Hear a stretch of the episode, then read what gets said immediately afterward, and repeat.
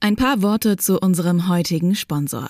Mit den interaktiven und praxisnahen E-Learning-Kursen der Haufe Akademie hebst du deine Skills aufs nächste Level. Finde Antworten auf deine Fragestellungen aus den Bereichen Führung, Digitalisierung, Compliance, Change Management und Soft Skills. Die Übungen und Expertinnen-Videos sind dabei in mehreren Sprachen verfügbar und immer und überall abrufbar. Zahlreiche Learning Nuggets kannst du jetzt kostenfrei nutzen. Gehe dazu einfach auf haufe-akademie.de slash entdecken. Hallo und willkommen zum T3N Wochenbriefing. Wir sprechen heute über den Fachkräftemangel. Es geht außerdem um Apples neues Studio-Display, um die Pleite von HelloFresh Go und Investitionen in Kryptowährungen. Und im Praxistipp der Woche erfährst du, wie du schnell Bilder zwischen Apple-Geräten teilen kannst. Und zwar ohne AirDrop. Wie immer findest du alle Artikel auf t3n.de und in den Show Notes. Los geht's! Es vergeht fast kein Tag, ohne dass eine Pressemeldung vor einem Fachkräftemangel in dieser oder jener Branche warnt. Es lässt sich nicht bestreiten, dass an vielen Stellen qualifiziertes Personal fehlt.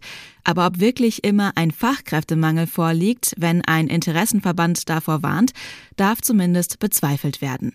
Denn am Ende geht es eben auch um knallharte Wirtschaftsinteressen. Wer durch einen herbeigeredeten Mangel später ein Überangebot produziert, kommt auf diese Art um allzu hohe Lohnkosten herum. Klar ist, wer aus einem begrenzten Bewerberinnenpool die besten Talente anlocken will, der muss auch etwas bieten. Das muss nicht unbedingt das höchste Gehalt sein. Mit dem Ende der Homeoffice-Pflicht könnte beispielsweise die Möglichkeit zur Remote-Arbeit dabei helfen, sich von einigen Konkurrenten abzuheben. Solche Modelle funktionieren zwar längst nicht für jeden Job, das eigentliche Schlüsselwort an dieser Stelle lautet aber Flexibilität. Wer die bietet und auch nach außen vermitteln kann, wird weiten Teilen der Wirtschaft auf absehbare Zeit voraus sein.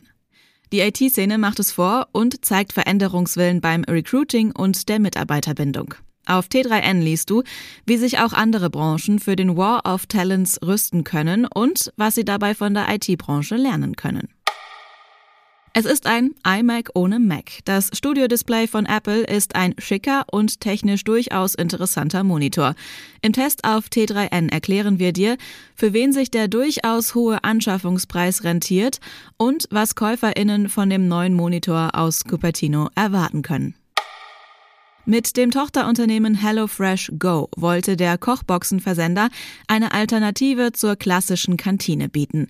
Das hat offenbar nicht funktioniert. Nach T3N-Recherchen hat die HelloFresh-Tochter mittlerweile Insolvenz angemeldet. Wie es weitergeht, bleibt unklar.